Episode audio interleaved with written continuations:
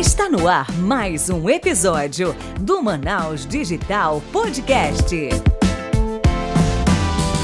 Fala Manaus Digital, Léo David aqui para o primeiro episódio, oficialmente 2021, da segunda temporada do Manaus Digital Podcast. Hoje a gente tem um convidado ilustríssimo aqui, bem conhecido pela galera, daqui a pouco vocês vão saber, mas antes eu quero chamar aqui a subcomandante que está aqui comigo, comandando essa bagaça hoje, a Michelle Guimarães, que é a nossa host agora e vai apresentar o nosso convidado. Fala aí, Michelle. Fala, empreendedores, profissionais e todo mundo que quer bombar aí no mercado e está ouvindo o Manaus Digital. Tudo bem com vocês? Bom, como o Léo falou, hoje o nosso convidado do nosso primeiro episódio real oficial de 2021 é uma pessoa que muita gente conhece só um lado mas olha, esse cara, ele é um prisma, ele tem vários lados. E algo que a gente quer trazer para essa conversa é que tudo pode virar empreendedorismo e ele vai provar para vocês que essa frase é verdadeiríssima. Então eu quero chamar aqui para o nosso bate-papo o Vitor Israel. Aí! Nossa, adorei esse começo. Bem-vindo, Vitor. Obrigada por aceitar nosso convite. Eu acho que você é, assim, um ícone realmente do empreendedorismo, não mas na região norte. As pessoas te enxergam muito como o influencer. Mas hoje a gente quer mostrar que você é muito mais do que essa carinha bonita de public post, né, Léo? Os bastidores de Vitor. Bora. Hoje a gente vai contar tudo. Eu adorei que, que foi muito. Vocês, vocês vão, né, pro, pro lance do empreendedorismo, porque a galera me conhece do Ed Comer, da internet, do YouTube, né, do Instagram, mas muita gente não sabe que, tipo, eu comecei a empreender há muito, mas muito tempo, e eu vou contar tudo aqui para vocês. Então, pronto, eu acho que pra gente começar, Vitor, Diz pra gente, quem é o Vitor? Desde menino pequeno no nosso glorioso bairro do Japim, onde minha família também reside há muitos anos. Conta pra gente como é que Vitor cresceu, se formou. Fala tudo, não esconda nada. É o Vitor na fila do pão. Exato, é o Vitor do Japim, como a Michelle falou. Inclusive, a Michelle era do Japim, né? Já tá uma curva ascendente, já deve estar tá na Ponta Negra, Jardim, sei lá. Tudo Dom Pedro. Não, não, mas na Pronto. verdade, eu nunca morei no Japim. A casa que tem aí perto da tua é da minha ah. avó, que hoje mora meus tios, a gente dividiu, né? Mora meus tios e minha mãe. Então acaba que todo mundo ainda meio que permanece aí. Entendi. Eu sempre brinco quando, quando tem algum vizinho que, que sai daqui, vai para algum condomínio, falo, olha, né? Já evoluiu, já saiu do Japim. mas é uma brincadeira. Eu amo Japim, mas se puder evitar. então vamos lá, né? Vou contar aqui como que começou e quem eu sou. Eu sou o Vitor Israel. Muita gente me conhece pelo Ed Comer, ou me chamam de Vitor. Eu sou publicitário, tenho 32 anos, já tenho que acho que 10 anos de formado em publicidade Caraca. já tem um tempinho aí. Eu trabalho com internet há uns oito anos. Uhum. É, eu peguei esse lance da publicidade que eu sempre gostei, né? Foi uma profissão que eu escolhi de fato, não foi aquela profissão, ai, teus pais mandaram tu fazer, ou tu viu alguém fazendo e embarcou. Não, eu sempre gostei de criar, eu sempre fui muito criativo. E aí, naqueles testes vocacionais que a gente faz na escola, deu comunicação social. Aí eu fui lá abrir, né, para ver o que, tinha em comunicação social, publicidade e propaganda. Fui entender o que, que era, falei, é isso. Na hora deu match. e aí eu comecei a trabalhar desde o segundo período da faculdade. Eu bati na porta de uma agência e falei que queria um estágio de graça. É, isso na, na área, né? Mas eu vou já contar o antes da área. E aí consegui estagiar na área desde cedo, com um mês eu já estava contratado e aí fui aprendendo tudo, assim. Fui passando por vários setores de agência. Quando eu terminei a faculdade aqui na, aqui na Uninorte, em Manaus, uhum. eu fui para São Paulo fazer uma pós de marketing digital, isso foi em 2011. E na época estava começando, essa pós era a primeira do Brasil, E a galera tava engatinhando ali no Twitter, no Facebook. E eu já gostava muito, eu já gostava de criar conteúdo pro Twitter. Tô lá no Twitter desde 2007. E aí eu, cara, eu gosto disso e comecei a juntar, sabe? A minha área com internet, eu sabia que naquela época a internet era o futuro, né? Sim. Hoje, hoje a gente já, já sabe que, que realmente deu certo, que, que tudo agora é digital. E aí fui, fui indo, assim, em São Paulo consegui trabalhar numa agência e, e essa história é muito, é muito engraçada, vou, vou resumir aqui para vocês.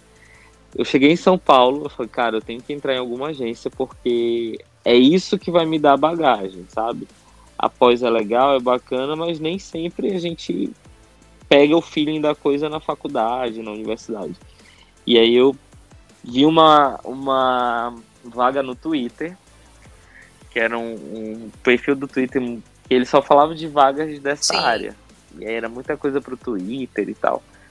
Aí eu vi uma vaga que era toda criativa e tudo era tudo dessa vaga era em, meme, sabe?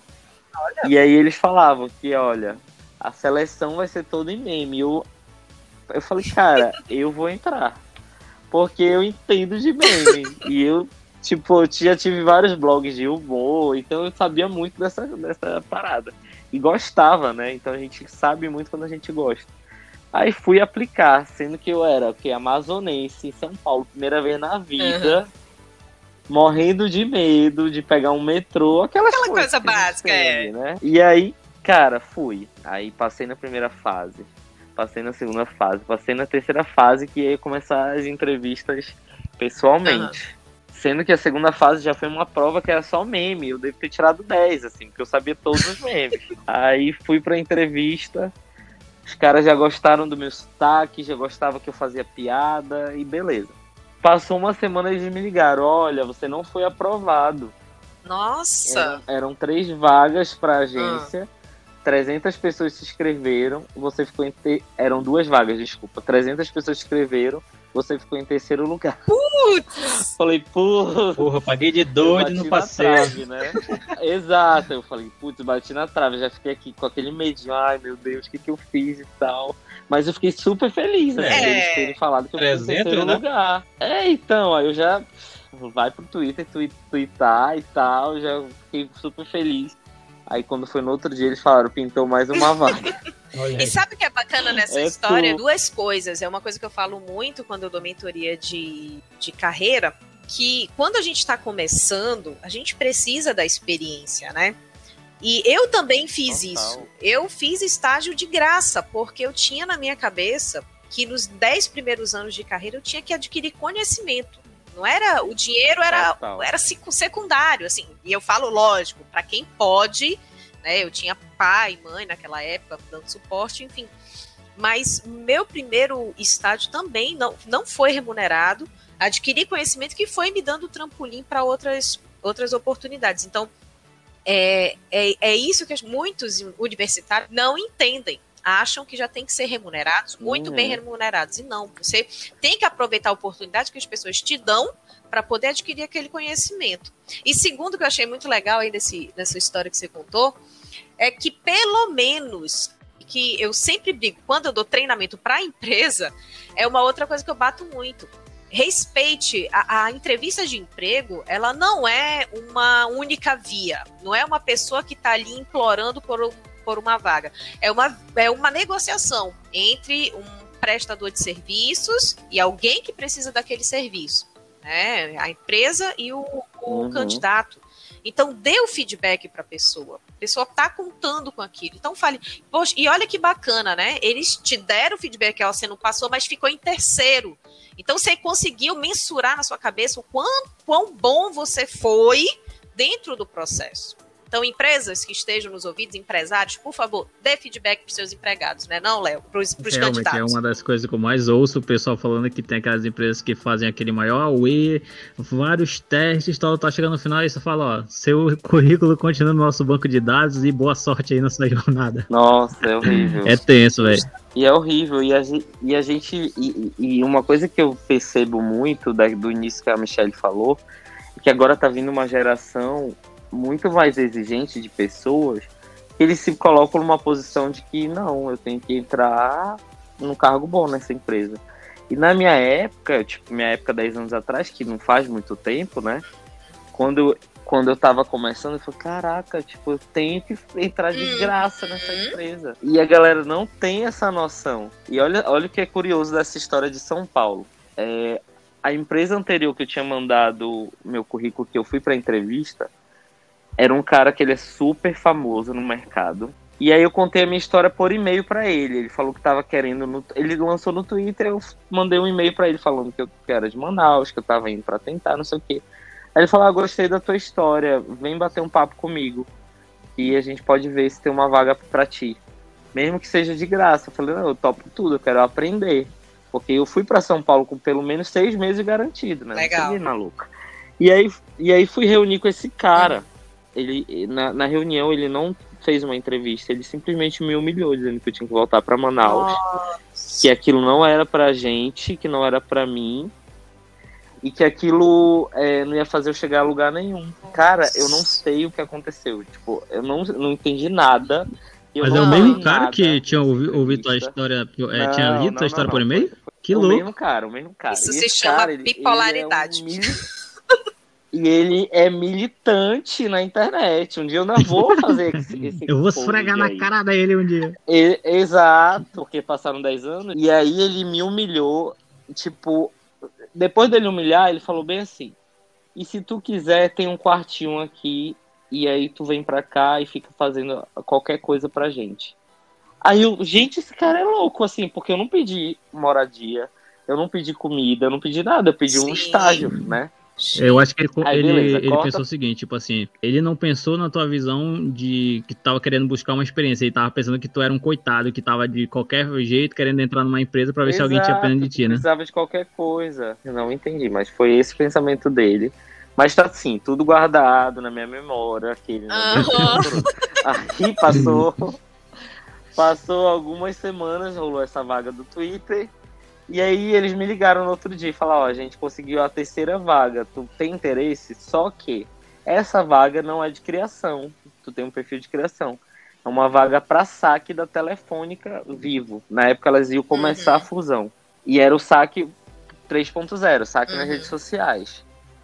Aí eles explicaram, ó, a Telefônica tem hoje o maior saque de rede social do Brasil. É o, é o primeiro. E essa empresa é o nosso maior cliente. E aí eu falei, cara, eu vou entrar pro saque, eu não tô nem aí, eu quero entrar nessa agência. E aí depois eu descobri que a agência era. A, a- o nome da agência era Media Contacts, que era uma agência do grupo Avas Digital, que é o, ma- o maior grupo de agências digitais do mundo. assim, tipo, é um grupo super Caraca. forte. E eu não sabia, eu não tinha ideia. Eu, tipo, na minha cabeça, a agência era offline, era Sim. África, era as agências do passado, né? Que, que eu aprendi na faculdade. Naquela época eu não sabia que fora do Brasil já tinha muita agência digital. Daí, quando eu. Aí eu falei, cara, eu vou querer essa vaga. Aí o cara, beleza, pode vir. Eu entrei pro saque da Telefônica. Tipo, todo aquele sonho de agência que a gente Sim. tem em feriado, eu tava vivendo. Porque em São Paulo, de fato, é Com daquele jeito, certeza. é tudo colorido, é tudo criativo. Tem o, o ping-pong, tem não sei o quê. E eu falei, meu Deus do céu, eu tô vivendo isso. E aí fui pro saque, que teoricamente era o setor novo para essa agência. Era o setor ali que a galera não queria estar porque era um saco. E era um setor que eu tinha que aprender a tabular tudo no Excel. Ei, E quando eu mandei meu currículo para eles, eu falei, é, Excel básico. Só que Excel é um negócio muito complicado. E naquela época as tabulações eram assim, tipo, bizarros. Toda quinta-feira a gente tinha que entregar um relatório de análise de tudo que a gente fez, dos atendimentos positivos e negativos neutro do Twitter. E eu não sabia para onde isso ia parar, gente. Vocês não Nossa. têm noção, não. Mas eu tava lá, ó. Tô aqui, tô pra aprender, não sei o quê. Eu saía meia-noite, toda quinta-feira de lá, com a galera que fazia isso. Aí eu falei, gente, eu não vou conseguir. No final eles me ajudavam, eles me ensinavam. Sei que deu três meses, deu no saque, eles me puxaram pro, pra criação. Tipo, eles falaram, ó, a gente conseguiu uma vaga da Ipioca, uma, uma, um cliente Aham. novo, que era a Ipioca, e a gente te quer na criação. porque tu é criativo, a gente gosta dos, dos teus tweets. Na época eu fazia muito Twitter assim Sim. pra viralizar, sabe? Aquelas de piadinhas no Twitter e tal. Aí fui assumir a Ipioca e eu não sabia para onde ia. Aquilo tudo era muito novo. O Instagram não existia, tava começando. É. Aí, Mas só para aqueles nossos fui, fui... ouvintes aqui que não sabem o que é ipioca, explique. Então, ipioca é uma cachaça cearense. O famoso cachaça... Jurava que era tapioca de que botava cearense. no açaí, ó. e aí, como eu era do no... eu sou do norte, eles falaram, cara, o Vitor já foi para Fortaleza, é do norte, vai ter mais ou menos ali a linguagem que a gente precisa para esse conteúdo de pioca. E me deram a conta de pioca. Só que na ideia, na época, tipo, ninguém sabia conteúdo, né? Tipo, digital. É era outro universo. E quais eram os principais canais de vocês Aí que vocês trabalhavam? Era Facebook e Twitter. Só existiam esses dois. Tanto que eu sugeri o Instagram da Ipioca e a Ipioca na época foi a sexta marca do Brasil a entrar no Instagram. E eles aceitaram a minha sugestão e a gente começou a criar conteúdo pro Instagram. Isso faz muito tempo, assim, tipo, quem bombava era só a Farm e a Nike, sabe? De ter sim, a marca sim. no Instagram, para vocês terem uma ideia. E aí deu muito certo, fiquei quase dois anos nessa empresa. Criei um, um método de conteúdo lá que eles apresentaram a nível mundial e foi premiado dentro da Ava Digital esse método de conteúdo. Que, o que, que era isso? Uma coisa que eu inventei da minha cabeça e, e deu muito certo. Quando eu fui planejar o conteúdo de Pioca, assim, na segunda leva, segunda leva de conteúdo, assim, após uns três meses, eu falei, cara, por que, que a gente não trabalha o conteúdo por dia da semana e trabalhando com a psicologia das cores? Porque tem tudo a ver com o que a gente uhum. sente nos dias da semana. Na segunda a gente já acorda meio lento, na terça a gente ainda tá ali no, no, num trabalho focado, na quarta já tem um rap, começa o happy hour, e aí eu fui, criei isso, peguei a psicologia das uhum. cores, fui estudar o que cada cor significava, e aí a gente começou a criar esse conteúdo, a Ipioca aprovou, e aí deu certo. A gente ficou assim vários meses trabalhando na psicologia das cores. Tipo, o post da segunda, ele vinha no vermelho, que é pra galera ver no feed, se animar e não sei o que, blá blá. Cada post tinha uma cor e cada cor entregava alguma coisa relacionada ao humor da pessoa ou no conteúdo escrito ou no visual, né?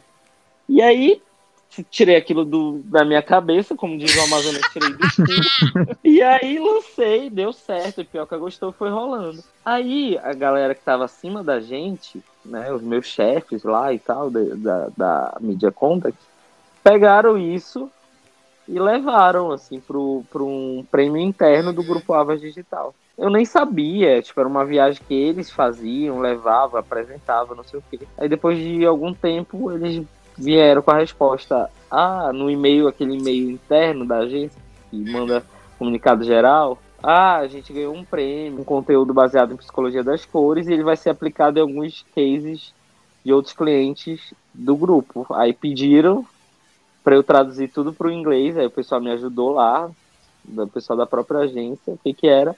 E mandaram para todas as, as, agências menores da rede. Pergunta Nossa, agora é: tu foi mim... promovido depois disso? Ninguém nada. Porra, sacanagem. Você que tava ganhando royalty é. até hoje. Mas aquele e-mail ali, aquele e-mail na, pra agência toda, é. mim já tava feliz, porque de fato eu enxergava ali como uma grande E é um case, né, que tu traz desde lá, né? Um case. Isso. Total. E tudo que eu faço hoje, aprendi lá dentro. Assim, tipo, a faculdade, ela me deu um norte, né? Mas o digital eu aprendi lá dentro. Isso aí, é, até trazendo aqui para a realidade de quem está acompanhando a gente, sempre tenha anotado e muito bem anotado os seus cases de sucesso e o impacto que eles criaram para justamente você colocar isso no seu currículo. As pessoas acham que a gente, que é empreendedor, não tem que ter o currículo ali escrito, normal, enfim. Tem que ter. Eu, por exemplo, quando eu, eu dou consultoria, principalmente para empresas grandes, a empresa geralmente me pede meu currículo além do portfólio, porque ela quer saber com quem ela está lidando, vendo conhecimento, né? Então, é, é, essa dica é valor, assim, valorosa, porque uma coisa é você desenvolver as atividades rotineiras da função que você está desempenhando. Isso aí todo mundo faz. Mas qual foi o impacto que você criou naquela função? Então, você fez alguma coisa que deu certo, anota no teu currículo, deixa aquele case lá, porque você vai ser medido pela entrega dos seus resultados. Se você não tem resultado para mostrar, como é que você vai conseguir ser é, atrativo para as outras empresas? É, inclusive, é, agora o pessoal está usando muito isso para colocar dentro do próprio LinkedIn, né? Porque o LinkedIn é o currículo Sim. online ali que as empresas estão fazendo muitas seleções por ali.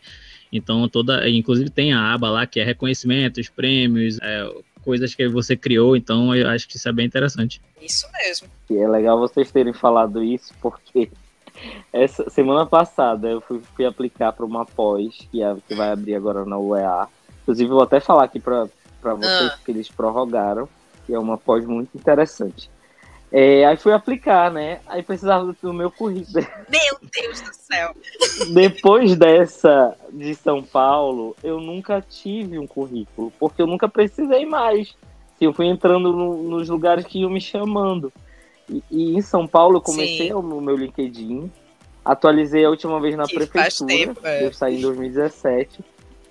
E faz tempo, então tá tipo o resto de coisas de São Paulo da prefeitura. Ai, meu não Deus tem nada além Aí eu, meu Deus, Amadeu me socorre. Me, me dá teu currículo aí. Eu peguei do Amadeu e fui atualizar o meu com base nisso. Mas, tipo, isso que a Michelle falou é muito importante, porque esse case de São Paulo, nunca guardei nada. Não guardei o e-mail que eles mandaram. É, tinha um certificado, uma premiação, não guardei.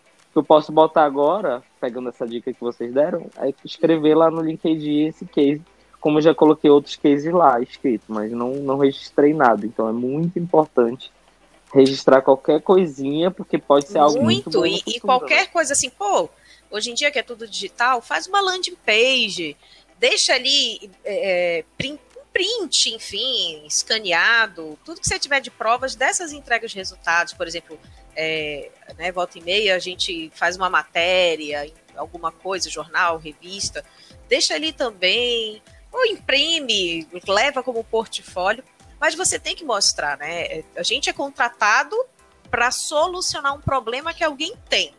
Então, quanto mais provas que a gente tem para dizer que nós somos competentes em solucionar aquele problema, mais credibilidade e mais prestígio a gente tem no mercado. Então, Vitor, vai atualizar as suas conquistas, tá, meu amor? Por favor, titia tá falando. Eu vou fazer isso. Já mudei Boa. meu avatar lá do LinkedIn. fiz uma foto nova. Só falta eu parar realmente para escrever tudo, tudo isso. Porque é. é minha história também, né? Mas continuando, e aí? E voltando para voltando essa pós aí. É, a UEA abriu uma pós agora. Uhum. Na verdade, vão, vão abrir várias. Eu não sei se vocês acompanharam que eles criaram o Rayon Forest, que é uma escola de negócios voltados para a Amazônia, com pessoas daqui e pessoas de fora, tem apoio da USP, é, junto da FAS e outras coisas. E aí eles vão abrir uma pós, abrir uma pós agora que é muito legal, que é de negócios na Amazônia. Sim, eu vi, tem muita tá vaga, incrível, acho que tem umas 300 assim, vagas para essa pós. É, é, não, só para Manaus e é, e é gratuito, né? Para o Amazonas todo é 850 e é gratuito. Aí eu simplesmente já peguei aqui o meu currículo, dei atualizada, peguei o do Amadeu, fui lá no LinkedIn, fizemos um negócio que a gente quer lançar, né? Porque tem que fazer um pitch de venda, tem que mostrar o projeto que você quer lançar, e a gente tinha de fato um projeto. E aí a gente aplicou. Bora ver se vai rolar. Eu espero muito que role, porque eu tô bem empolgado. Então quem quiser, eu acho que ainda, ainda tá aberto, porque eles iam prorrogar. E era até segunda agora, agora início de março, mas eles vão prorrogar. Mas essa é para negócios na Amazônia, não Aberto geral. qual tipo de negócio. Um negócio que seja é, desenvolvido aqui, que gere algum valor para a região, né? Comercial ou sustentável até, mas que seja um negócio aqui. Então vai ser bem interessante, assim. E os professores que estão lá são bem, bem legais. Então já fica a dica aí, entre no site da UEA, não perca tempo, fuce e aproveitem porque é gratuito, hein? Exato. E aí, continuando, a gente parou no case de sucesso não registrado. Paramos no case. Aí eu fiquei nessa agência uns dois anos. E ia rolar um, um aumento e um, uma vaga nova para subir de cargo. Só que eu tava com muita saudade de casa. Eu tava, sabe aquele amazonense que não aguenta mais ficar longe do peixe, da farinha.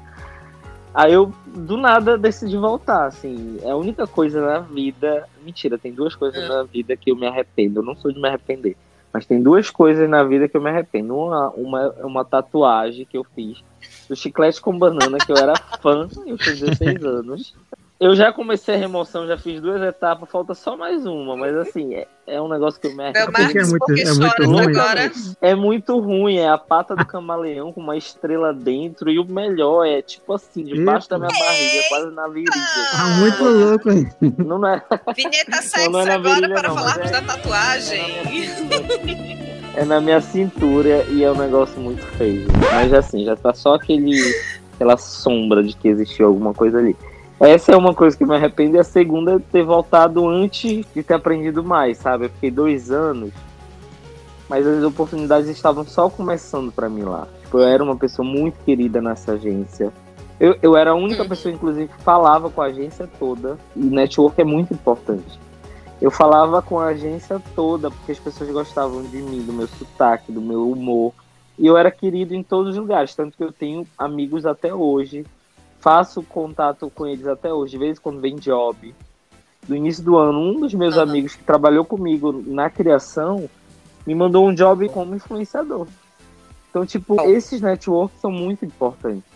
Não importa onde você esteja, faça network com todo mundo da empresa, porque uma hora você vai precisar, uma hora você vai poder ajudar, vai fazer aquela troca né, de favores, que é muito importante pro negócio. E aí eu decidi voltar para caboquice, como diz o caboclo, É, aprendizado. existe uma diferença muito grande entre você ter uma rede de contatos e uma rede de relacionamentos. Uma rede de contatos é você ter o contato daquela pessoa, seja o perfil dela no Instagram conectado ao seu, seja o telefone, enfim. O segredo é a gente ter a rede de relacionamentos, que é isso que você fez lá.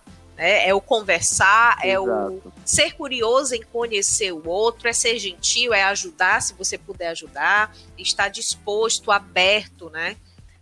para o outro também. Isso aí é a construção de relacionamento, que qualquer um. E, e essa lembrança é que fica na cabeça das pessoas. É, pessoas se relacionam com pessoas. Existem as empresas, mas quem faz as empresas são as pessoas. Então, se a gente não investe em conhecer o outro, né, se abrir para conhecer o outro, a gente não sabe que oportunidade vai vir dali. E olha só, você pegou um puta, case, um puta, um puta job, né, vivo, através de um relacionamento que você construiu lá. É ter essa mente aberta.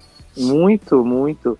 E, e, e, cara, tipo, outras coisas vieram, por Uhum. exemplo, agora no Respiro Amazonas. A galera de lá mandando contatos de empresas grandes por conta desse relacionamento que eu tive lá. Tipo, Guaraná Antártica me oferecendo uma vaga de TikTok deles pra fazer o conteúdo deles por Sim. conta de uma pessoa que trabalhou comigo lá, saca? Tipo, agora, assim, oito anos. Isso é depois. lembrança de Então, marca, isso né, é Vitor? Qual foi a, importante. a- a lembrança que você deixou na mente das pessoas? Total, total. E principalmente no mercado de trabalho, né, profissionalmente, você tem que ter muito cuidado com isso. É, às vezes alguém te faz raiva, alguém te humilha, mas, sabe, segura ali, vai na classe, porque no final é a lembrança que você já deu. Eu já, já aconteceu isso comigo. Um chefe que me demitiu por machismo, inclusive, seis muito comum, porque eu fui questionar, muito questionar comum, o salário de, de um novato que era homem, que entrou ganhando mais do que eu, aí depois ele me demitiu. Passou em seis anos, ele queria me contratar para dar treinamento lá em São Paulo junto com ele, enfim. Então, mas porque eu não revidei? Engoli aquela raiva, me senti injustiçada, mas não revidei. Claro, deixei claro. pra lá, deixei quieto. Lógico, a gente tem que saber se defender também nas horas certas, mas deixe sempre as portas abertas. É essa a questão. Se possível, deixe a porta aberta. E aquele outro Ah. lá também da, prime- da primeira entrevista, eu também não revidei, né? Até hoje. É ainda porque a vingança será maligna. Não revidei. Não revidei, mas. Mas ficou. Mas ficou a- o aprendizado, que eu Muito. acho que também é muito É, e até em viver em ambientes diferentes, né? Que tem muita gente que quer viver sempre no mesmo círculo ali e tal, no mesmo grupo, e até isso comprova muito. Por exemplo, se tu não tivesse ido pra lá, provavelmente, né? É claro que tu ia ter em outros locais aqui também, mas provavelmente não teria tido esse retorno a longo prazo. Só depois de 10 anos, tu, ainda conseguir ter frutos de lá? Não, total. E, e, cara, logo depois que eu saí, quando eu voltei para Manaus, Sim. tipo, rolou uma vaga na DM9 que me indicaram. Rolou, tipo, outras paradas. Pronto, um dos chefões dessa agência foi para Miami e queria que eu fosse para lá fazer criação com ele. Eu falei, bicho, ainda não sei inglês, não rola. E até hoje, de vez em quando ele fala, e aí, quando é que tu vem para Miami? Quando é que sei o quê? Então, tipo, são portas que estão ali abertas, né? Que a gente não pode Nunca, jamais. fechar. Deixa ela lá fato. abertíssima. Mas e aí? É, é, continuando a nossa cronologia aí. Aí o Vitor volta, comeu peixe, tomou açaí, matou a saudade. E aí? O que, que aconteceu depois disso? Aí o Vitor volta, matando a saudade do açaí, pela felicidade da minha avó e da minha mãe, né? Que ela ficava ali morrendo de medo, porque, enfim, né? Mãe tem aquele cuidado, vó também. Elas achavam que, meu Deus, eu ia para São Paulo, ia ser assaltado, ia boca de fumo, ia acontecer qualquer coisa. Menos eu não ia, que eu ia, sabe, vencer na vida. Será é eu parar na aquele- Cracolândia? A gente mora, né? Vitor Cracudo. Exato, nossa. Não, gente, é muito engraçado. Ah. A minha avó, ela criou um Facebook na época pra me acompanhar, né? No Datena. Aí apareceu lá no Datena um, um bairro super alagado, todo mundo debaixo d'água, o helicóptero, a polícia, aquela confusão. Ela me ligava Comandante Hamilton lá desesperada, falando um monte de desgraça e ela ficando achava que eu desesperada. Eu quero Ela- imagens do Vitor. eu tava lá. E eu falava, vó, eu moro perto da, eu moro perto da Paulista. É. Sempre alagar, perto da Paulista acabou São É Paulo. É né? Verdade. A Paulista é super alta. Mas assim, a bichinha não entendia, né? Enfim, aí eu voltei. E aí já rolou um- uma vaga numa agência que eu já tinha trabalhado para criar o Uhum. Setor de digital deles. Não se falava em marketing digital ainda. 2000 e início de 2000 e 2012. todo mundo ainda tava tipo Facebook, vai rolar, vai rolar fanpage, naquela, naquela onda, né? Já tinha as nacionais, mas os locais ainda não tinha. Eu entrei nessa agência, fiz, comecei a montar o, o plano de conteúdo dessa agência, como, como ia funcionar o setor e tal. Tipo, trou- trouxe todos os insights de São Paulo. E São Paulo é muito relatório, é muito, é muito programa para registrar tudo, né, que você faz no trabalho e fazia na agência. E isso aqui antes não tinha, pelo menos na época que eu trabalhava nas agências aqui, aí chegou o briefing, o atendimento trazia, eu criava, devolvia pro, pro diretor de arte e a gente apresentava.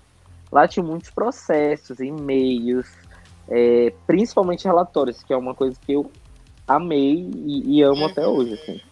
É, trazer o resultado, né, apresentar os resultados. E aí trouxe esses insights, montei o setor. Aí o primeiro cliente foi o Nova Era, que era o cliente dessa agência. Foi o primeiro supermercado e na época primeira conta de marca voltada para redes sociais, assim, do Amazonas. Não tinha aquela coisa muito bem oficializada, muito bem feita, né? Aí é, começamos a trabalhar. A primeira ação, eu lembro até hoje, que a gente fez. Falei, cara, lá a gente já já trabalha muito com influenciador digital. A gente precisa ente- entender quem são esses influenciadores. Uhum. Não tinha esse boom das blogueiras é, na época. E a gente precisa fazer alguma coisa para eles. Aí eu lancei uma, um kit do Dia das Crianças personalizado. Que o Todinho ia com o nome do- da pessoa ali no lugar de Todinho na embalagem. E é o nome do influenciador. Tudo feito já em parceria com a Todinho, uma daqui, distribuidor e o Nova Era e não sei o que. Mandamos para 15 pessoas. Na época de blogueira tinha a Carol Heirich e a, e a Lu Cordeiro. Eram somente as duas com um blog oficial de fato. Então, Vitor foi responsável E por criar o recebido também. aqui no Amazonas. E aí, É, e não, e o pior é que isso é re- real, né? Agora eu, eu parei pra pensar, Exatamente. tipo, é, Foi- o que foi o Vitor falou. As blogueiras que hoje são, fal- é, que são chamadas de blogueiras é porque elas tinham um blog na internet, né? Não era só questão da mídia social. elas tinham blog, é. Hoje não, hoje é, elas hoje é só o Instagram, no máximo, entendeu? E aí a gente pam, quem era influenciador na época era o quê? Jornalista no Twitter Uhum. e colunista social ainda. Pegamos algumas dessas pessoas e aí uma das pessoas foi o Márcio Noronha, que ele era muito ativo no Twitter E ele era do D24AM, ele era, acho que, diretor lá, enfim. E aí foi uma das pessoas que recebeu isso, né? Eu segui no Twitter, fiz aquele bem bolado das 15 pessoas e eu mesmo fui entregar os recebidos, porque, tipo, não tinha essa cultura, ninguém sabia o que, que era isso, sabe? De mandar isso com uma hashtag pra pessoa postar. E lá em São Paulo já era, tudo era pago, ninguém postava nada de graça. E aí eu fui pedir para postar, porque ali era de graça, né? Ali não tinha o valor. E aí todo mundo, óbvio, que né, ia postar, porque, enfim, era uma coisa personalizada e tal. Aí eu lembro que o Márcio Noronha postou, todo mundo postou, o Nova Era começou a crescer no Facebook, não tinha o Instagram ainda, começou a crescer no Facebook, e aí começou a ser visto ali, começou a bombar. E isso eu fiquei nessa agência que eu voltei, eu fiquei dois meses. Aí quando foi no início de 13, o Arthur ganhou para prefeito e o Márcio virou secretário dele de comunicação. Primeira semana, sabia quem era Arthur, sabia quem era, assim, óbvio, a gente sabia que era o Arthur, né, da vida, né? Mas, tipo, eu não sabia que ele tinha ganhar, ganho, eu tinha acabado de voltar, eu tava naquele processo meio paulistinha ainda, né? Aí, Márcio Noronha me manda uma DM, eu queria falar contigo vem aqui na prefeitura tal dia. Eu falei, tá bom. E eu sabia quem ele era porque eu seguia ali do David 4. Na época o David 4 era muito forte. Sim, Twitter, né? verdade. Né? Por conta do 10 minutos. Todos eles. O, o Maradolfo, a Cris Braga. Essa turma que trabalhava juntos, eles eram influentes ali. Aí cheguei lá na prefeitura e ele falou, ó, oh, eu tô com uma vaga de coordenar o marketing digital da prefeitura. Eu quero criar a fanpage, eu quero criar a fanpage do prefeito, eu quero colocar isso muito ativo e, e, nunca teve isso aqui. Acho que o, o, o, prefeito anterior era o amazonino e ninguém postava nada na época. Tipo, o amazonino era Sim. super, né, offline. Era outra parada. Eu falei, caraca, acabei de entrar na outra agência.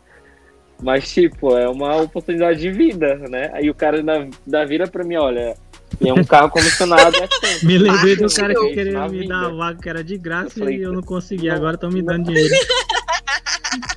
Exato. Dois anos depois eu já tava tipo. Falei, caraca, vai ser a oportunidade de, de realmente colocar tudo em prática. Porque uhum. o máximo que eu ia ter o, o, o Noronha para dizer sim ou não, né? Nas ideias. Tipo, o prefeito não ia botar muito ali para porque nem entendia, né? De agora o Arthur já é de Sim. fato muito ativo, ele já sabe fazer sozinho. Mas até dois, três anos atrás, ele nunca entrava, né? Como a gente sabe como funciona.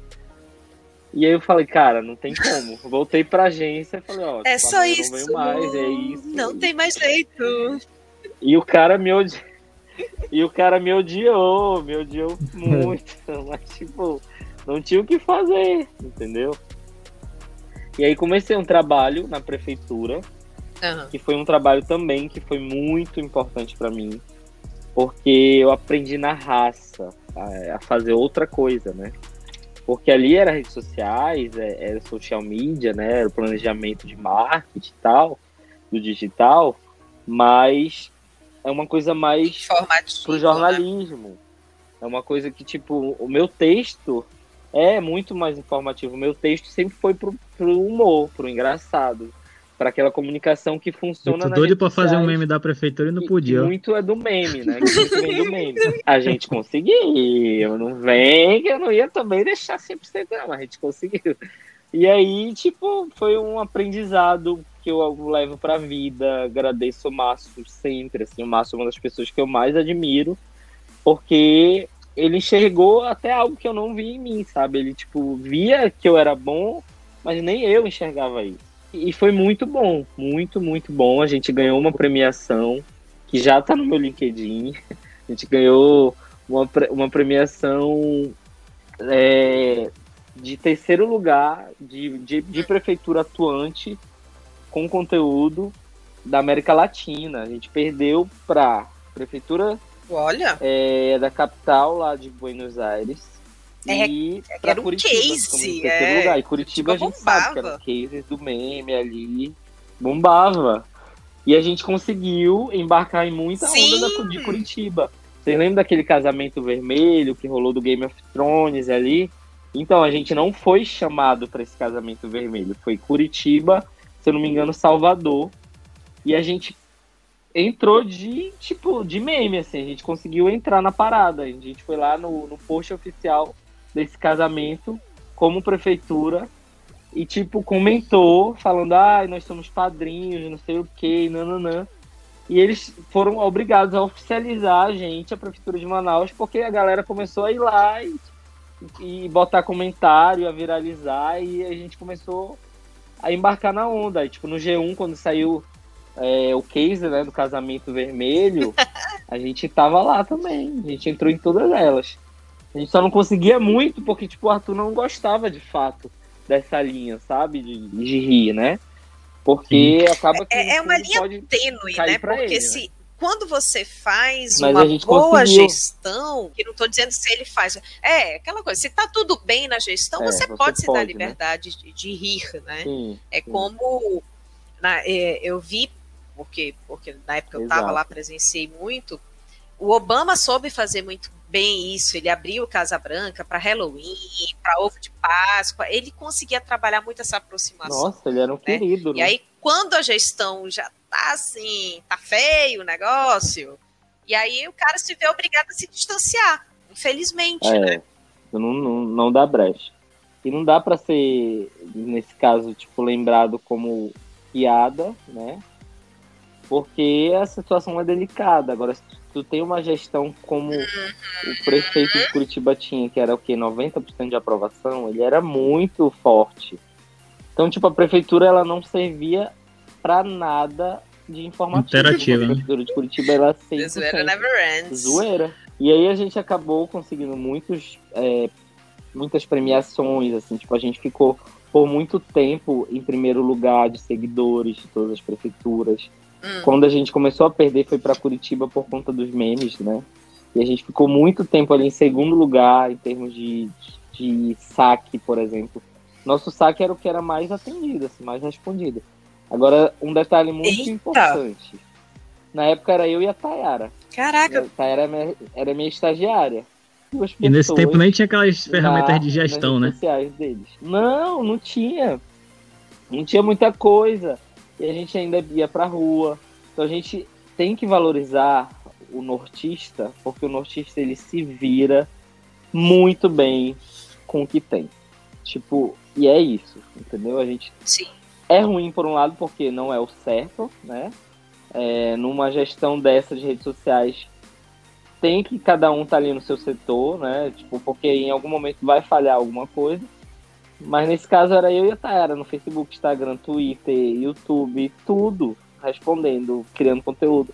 E eles não, eram 22 pessoas para responder, para criar conteúdo, para pensar no meme. Olha pra... só. Isso a gente sabe porque eles ligaram pra gente. Vamos fazer uma reunião aqui ideia, com o nosso time de 20, o de 30 de vocês. Não, não, só tem dois aqui.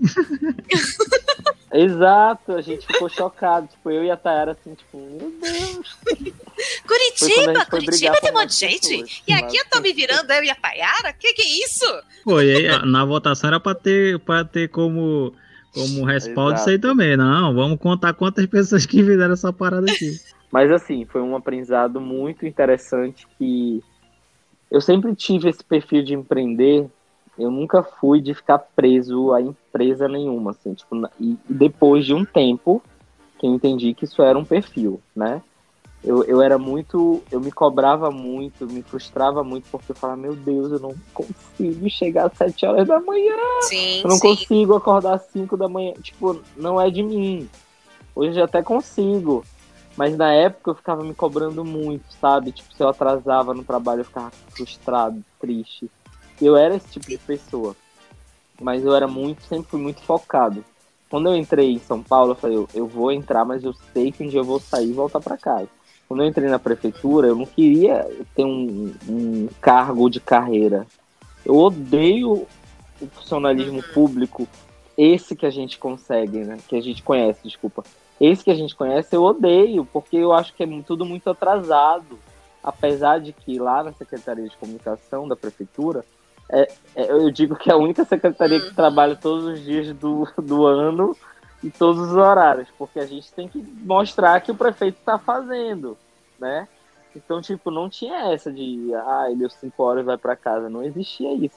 Eu acho que isso é um assunto legal. Você tem a mentalidade de empreendedor, mas não quer dizer que você não pode ter um emprego temporário para te pegar know-how, para te fazer network, para te se conectar e aprender coisas novas. Inclusive, todo mundo que tem esse perfil acaba intraempreendendo, né? Então isso não muda. Não é que tu vai deixar Inclusive, de ser é empreendedor. A questão é que tu vai, tu escolhe um período para te passar naquele ambiente porque tu vai gerar alguma coisa boa de retorno. E tu não vai ficar amarrado aquilo, né? Com certeza. Ou é, ou financeiro, ou de aprendizado, porque tipo, é muito importante a gente entender processos, sabe? A gente conhecer processos. Porque se você quer montar sua empresa, você vai precisar de algum know-how desse, sabe? De alguma ferramenta que você usou no seu trabalho. Tudo isso é muito importante. E graças a Deus, assim, não foi ninguém que me disse. Eu sempre fui muito esperto nessa relação. O melhor momento para você aprender o que é empreendedorismo é na empresa dos outros, que o ônus não é seu. Não é que você vai errar, de propósito. Não, mas seja curioso para você explorar a empresa como um todo, entender como é que funciona aquele processo. Ah, eu tenho em vendas, eu vou ficar só aqui, eu não tenho curiosidade para entender como é a logística. Não, dá uma volta pela empresa toda. É, isso é muito importante, porque o erro dos empreendedores, principalmente os micros, é produzir algo e achar que é só isso, produzir e vender. E ele não entende que é gestão. E aí é que muitas empresas morrem. Então, aproveite enquanto você trabalha na empresa dos outros para entender o que é empreendedorismo, que é gestão na prática. E outro ponto que, que você falou, Vitor, que é importante ressaltar, que é uma coisa também que me indigna muito, salvo alguns cargos, óbvio, né, tipo atendente, recepcionista, vendedor de loja física, enfim, salvo alguns cargos que realmente precisam estar ali por horário, não existe mais essa de você querer cobrar de um funcionário que ele simplesmente bata ponto. Né? Essa, essa confusão de dizer que funcionário produtivo é funcionário que está ali de 8 às 18. Nossa, não. Não. Tem muita empresa que já está entendendo isso, que o funcionário tem que entregar resultado. Não interessa que horas ele vai trabalhar, mas que ele, é que mês você precisa entregar X, Y, Z. Chegou no final do mês entregou, pronto, isso é produtividade. Mas é, é, é, parar com essa história do bater ponto e achar que aí tá, eu tô vendo todo mundo aqui, né? Tá todo mundo sob meus olhos, então tá todo mundo trabalhando e não tá, cara. Não tá, a gente sabe disso. Não tá, não tá. Sim. Isso é muito bom porque está mudando muito, né? Até acho que essa pandemia sim, acelerou, sim. acelerou muito esse processo digital, né, do, no Brasil. Então, tipo, isso já, já é mais comum. Tipo, imagina, se tu olhar para dois, três anos atrás, antes. É, e muitas empresas elas fizeram, tipo, ah, por tipo, exemplo, a XP, a XP falou, ó, não queremos mais, não tem nem prazo para voltar. A gente tá home office aí até a gente resolver voltar, mas provavelmente não volte. É engraçado você falar da XP, Léo, porque é, eu estava é. lendo uma matéria, acho que foi da Exame. Tem muita sala comercial vaga na Faria Lima agora. Porque todo Sim. mundo entendeu que não precisa. precisa. Imagina é, pagar 100 mil reais num aluguel uhum. mensal, e sendo que todo mundo está podendo ficar em casa e trabalhando, tendo a mesma produtividade, até, até melhor é, por conta da flexibilização dos horários. Inclusive aqui, aqui em Manaus tem, né, alguns institutos, eu conheço algumas pessoas que trabalham em institutos que, tipo, eles fazem o horário dele em relação a, tá, o, ele fica aberto até às 22 horas, digamos assim. Ah, então vou entrar 10 da manhã e vou sair X horas da noite, sem problema. Se tu entregar o que tá dentro do teu roadmap, não tem problema o horário que tu vai chegar. Justamente. Então, graças a Deus esse, esse momento está mudando e espero que continue a evolução. Exatamente. E, e, e, eu acho muito interessante porque, tipo, na minha, na minha área, isso sempre, sempre foi normal, né? O home office, é, tipo, trabalhar de casa, trabalhar digitalmente. Porque quando eu saí da prefeitura foi quando eu comecei a, a minha produtora de conteúdo, que é a Flutu. E o nosso cliente já era o meu cliente, só que eu era frila deles, que é sapatinho de luxo. Esse teu case da sapatinho, Vitor, ele é muito bacana. Se você puder contar aí assim. como foi essa história, porque é, é, porque assim, eu lembro da história da Sapatinho de Luxo, a tua história com eles, eu lembro do Neymar. Então, como é que chegou no Neymar? Como é que foi essa história toda aí? Cara, Sapatinho, eu comecei com ele quando eu, quando eu ainda tava em São Paulo. Tipo, eu ainda tava lá, mas eu era como cliente, era um cliente novo para eles. E eles me contrataram para me acharam aí na internet para criar conteúdo para eles. Tipo, conteúdo das redes dele, Facebook e tal. Os textos, as ideias ali. E aí depois, tipo, isso foi aumentando, né? É, o que eram três pessoas é, foi crescendo Sim. e o dono começou a, a, tipo, gostar muito do meu trabalho. Até que isso virou algo maior. Mas ainda assim uhum. eu sempre tinha esse meu fixo, que era o agência ou a prefeitura, enfim. E quando eu estava ainda na prefeitura nos últimos um ano e pouco, eu já estava assim, cara, eu quero sair, já não está dando mais. Em paralelo eu tinha o meu conteúdo nas redes sociais. Uhum. E, e aquilo já estava me prendendo muito. Eu fui meio que organizando essa saída. Daí a gente, eu saí em julho de 2017 e em agosto ia ter a primeira missão Sapatinho de Luxo, que é uma viagem que a gente começou a fazer desde 2017 com influenciadoras para algum país.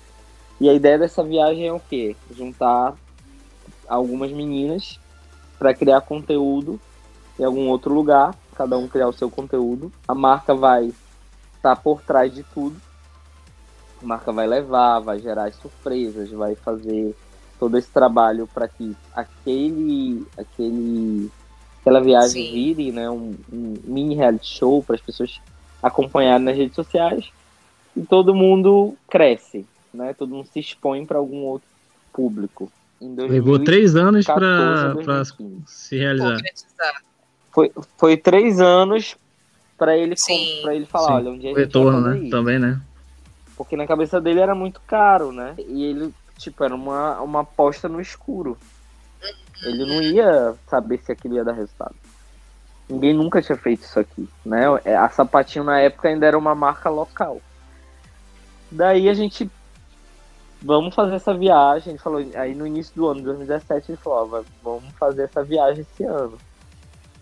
Aí a gente foi planejando e tal, e viu que agosto, Verão. setembro eram os melhores períodos para ir a gente tinha escolhido Paris porque Sim. É porque além de tudo né é uma capital que ela respira moda e aí eu falei cara tudo que eu gosto de fazer eu gosto uhum. de ter um uhum. propósito por trás pode pode parecer o mais coach possível essa, essa frase né pode parecer uma frase que todo mundo tá falando agora e, e nada contra os coaches eu acho que isso é muito importante mas tem outros coaches que a gente sabe que não são coaches uhum. e aí o propósito sempre teve comigo, desde a faculdade.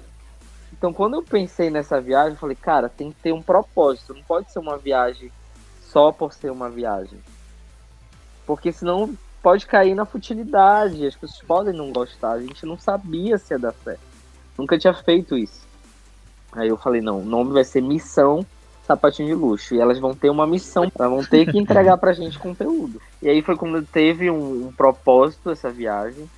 E aí, desde de apresentar para elas o que, que era a viagem, a gente por dia falava que ia ter um passeio e naquele passeio elas teriam que fazer alguma coisa. Ou era gravar um, um vídeo de, de achadinhos no centro né, de Paris, ou era dar dicas de look, enfim, tudo relacionado ao conteúdo que elas já fazem. São influenciadoras de moda, a maioria delas.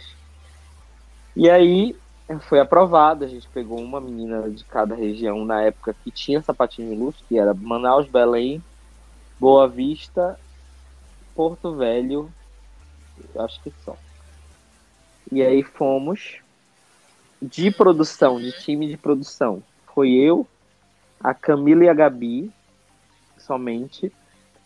E de influenciadoras. Foi a Carol, a Rafa, a Samara, que era de Belém, a Tuane de Boa Vista e tinha mais uma de Porto Velho, que era a Farquille. Que era a única que era maior, ela era bem maior no YouTube e ela tinha um público muito grande gospel. Ah. E aí a gente levou ela, ela foi a única que na época que tipo recebeu para isso. Porque ela já estava trabalhando muito com tipo São Paulo, outra galera, já era, já era do YouTube, apesar dela ser de Porto Velho, ela já era um Muito. nível mais top, assim, tipo, principalmente no norte. Hoje ela tá, tipo, tem mais de um milhão, ela é super estourada, enfim. É, ela foi a nossa estrela, sendo que ela não era conhecida por nós. Ela fazia alguns públicos para sapatinho regional. O público dela e o conteúdo dela era Uhum. totalmente assim, meio que evangélico, mas beleza, era o que a gente poderia pagar, né? Porque já tinha o custo da viagem. Tipo, Dois amendoim pra um sabe, ali, né? Contado no dedo. um Guaraná Antártica pra outro. É, a Com gente não certeza. pode- a gente não, assim, não, não podia transparecer para as meninas, né? Mas pra gente foi tudo, tipo, muito contado, muito, muito certinho. Era uma aposta da marca. E aí fomos, né? É, primeira surpresa era a casa toda customizada com, com as fotos das famílias, para dar aquele impacto emocional. Isso tudo, assim, coisas que a gente foi tirando da nossa cabeça e que eu já tinha vivido antes, sabe? Tipo, do que eu já tinha visto antes. Detalhe, eu também fui como influenciador, eu era produtor influenciador. Por quê? O Zen, que é o dono, ele tinha tão medo de flopar que ele queria mais uma pessoa falando daquilo. Então, tipo, eu fui como influenciador, eu era o único homem da, da- do time delas. E o meu trabalho ali, o meu propósito como influenciador, porque na época era o Ed Comer, era fazer as comidas e levar Uhum. para os lugares, restaurantes, dar aquelas dicas. Então eu Sim, aparecia na sim. missão como esse, com esse É. propósito. Até porque a galera não sabia que eu era o marketing da Sapatinho, eu nunca falei, né, de fato. Daí a gente foi. A, a, a chegada da casa é uma, é uma das coisas mais engraçadas. Porque a Camila e a Gabi, além de tudo, elas tinham que filmar e, e, a, e a gente tinha que arrumar ali tudo para ser surpresa para elas. Como se Então, gente naturalmente chegou, já tivesse tá lá sido arrumado antes. Exatamente, porque tipo, a gente não poderia ir num outro voo. Não, não existe a possibilidade, entendeu? Era tudo muito. Tem que ir todo mundo junto, enfim. Sim. Aí a gente subiu, colocou. Elas não sabiam que iam ter as fotos, de fato. A gente tentou ter o máximo de surpresa possível. A gente subiu com a mala de todo mundo, tipo, para arrumar os sapatos que elas iam receber, para arrumar as, as- os, os presentes que elas iam ganhar e, e, e dar uma organizada na casa. Ah, A gente conseguiu contato com uma brasileira que ela fazia piquenique na Torre de Paris, lá, na Torre Eiffel. E aí ela meio que ajudou a gente nesse, ela fez esse meio que a contato, produção porque ela já deixou local, a casa né? toda arrumada com as comidas. Tipo, ela foi ela foi um, o auge pra gente. Ela fez a produção local. Tipo, a surpresa da torre foi incrível, assim, foi um negócio maravilhoso. E aí elas chegaram, foi aquele choro, foi aquela emoção. E pronto, tipo, os primeiros stories, os primeiros posts no feed, assim, tipo, já basicamente quebrou a internet local. A gente só falavam disso e ele já mandou mensagem assim, tipo, caralho, caralho, eu não tô conseguindo administrar, tá todo mundo falando disso. Não tinha como acompanhar tudo, Sim. né? As mensagens, etc. E a gente da produção não tinha como ficar olhando o celular. Hum. Porque ou a gente prepara tudo para elas, ou a gente fica acompanhando nas redes. E a gente não tinha suporte da galera daqui. O máximo que a gente conseguia era postar uma foto ou outra. O André daqui ficava ali no saque, né? Atendendo tudo.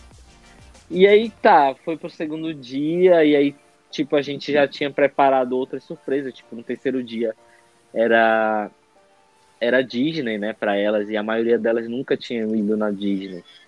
E elas iam receber essa surpresa de um vídeo que a, que a família gravou. A gente levou Olha um que legal. iPad, pegou um vídeo de várias, várias pessoas da família e eles anunciavam isso para ela, pra ela. Sim.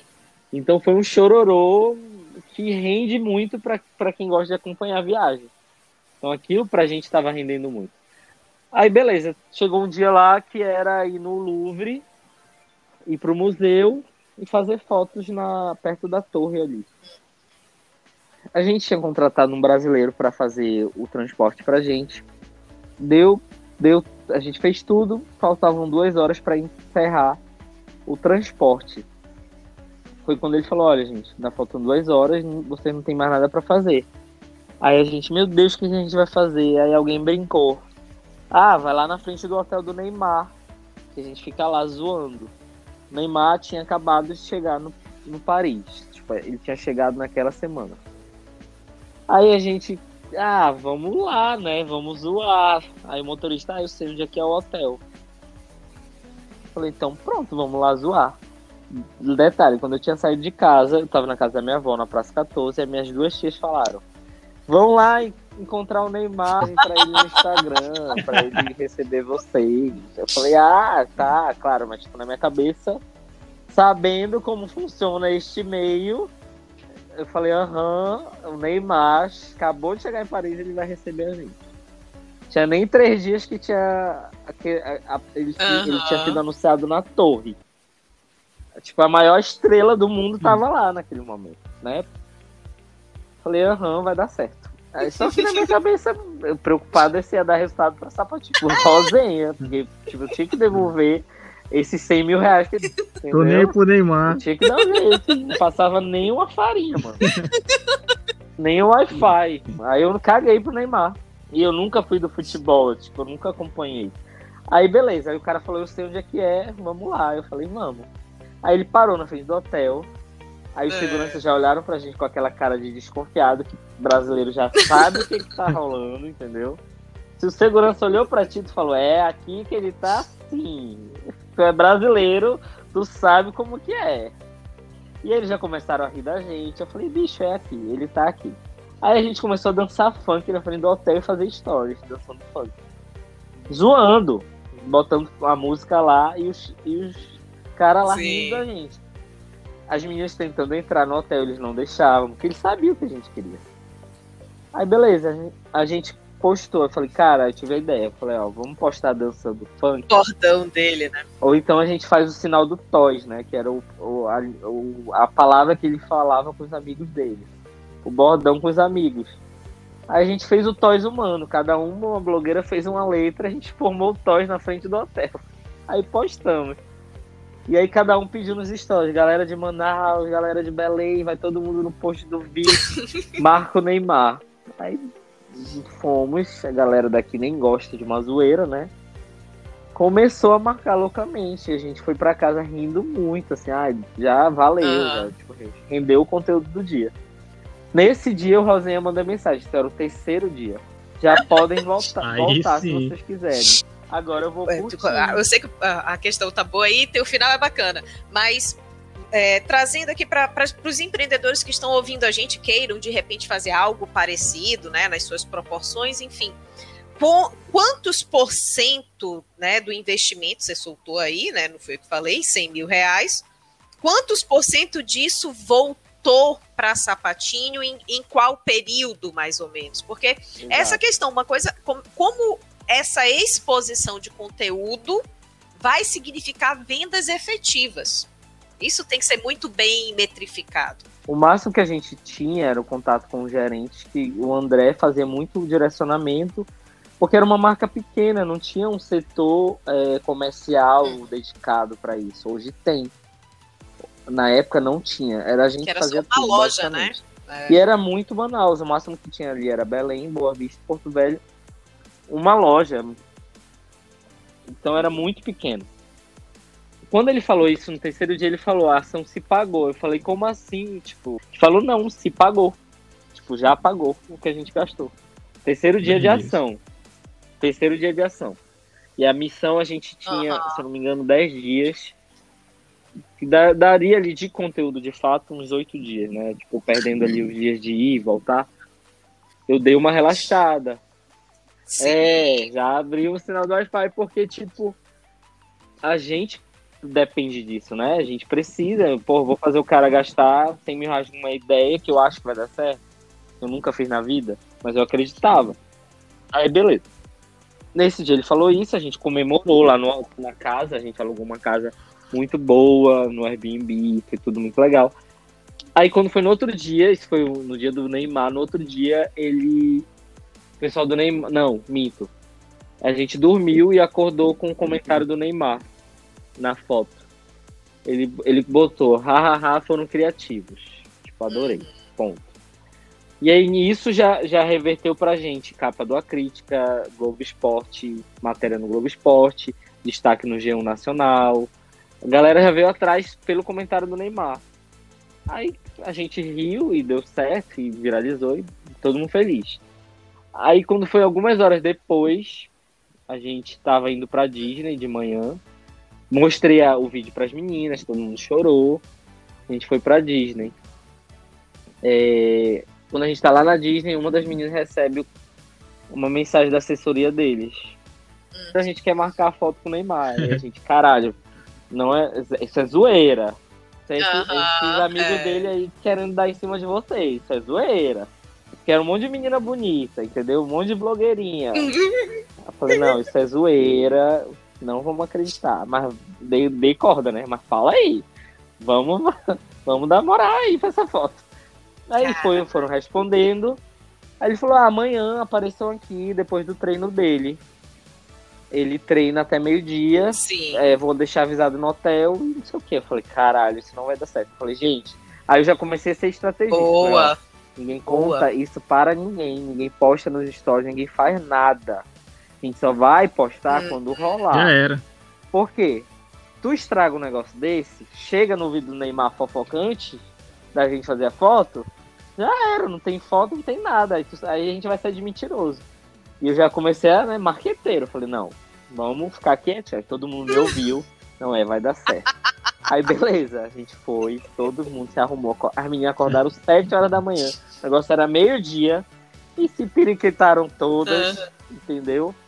E fomos pro hotel. Chegando na entrada do hotel, rindo da gente, kkk, podem entrar. Eu falei, ah, agora eu acredito. Os caras já deixaram a gente entrar. Aí eu já fiquei mais tranquilo, né? Aí a gente entrou. Sentamos lá e veio um assessor dele. Eu falei, meu Deus, é real, meu Deus. Um daqueles toys lá que a gente vê sempre cangado com ele. Eu falei, meu Deus, é real. Vai rolar. Mano, quando dá 15 minutos, lá vem o cara. Lá vem ele do treino. Aí eu, meu Deus do céu, não tô acreditando. Aí o que eu falei com elas na van? Falei, gente, vamos tirar foto, mas vamos chegar lá com o celular no modo avião, pra caso não aconteça alguma merda, não atrapalhar o pobre do menino Neymar, porque vai que ele se estressa com qualquer coisa. Alguém ligando na hora, enfim. Eu falei, vamos botar todo mundo o celular no modo avião? Aí as meninas, beleza, botamos no modo Sim. avião. Eu falei, ó, a gente vai tirar foto, a gente Sim. vai voltar pra casa e todo mundo vai postar junto. Ninguém vai postar primeiro de- do que ninguém. Todo mundo vai dar o mesmo start no mesmo momento. Beleza? Beleza, todo mundo concordou. Fizemos as fotos, cada um fez uma foto. Ainda fez vídeos individuais. E aí eu, sabe como eu já estava sendo, né? Peguei, quando a gente tava andando lá pra chegar no hotel, eu falei, opa, comprei uma bola 25 aqui do Paris, comprei um boné aqui no camelô lá de Londres, lá de Paris. Aí to- algumas foram na onda, opa, vou comprar também, e na hora se der ele assina, se não der, tá tudo certo.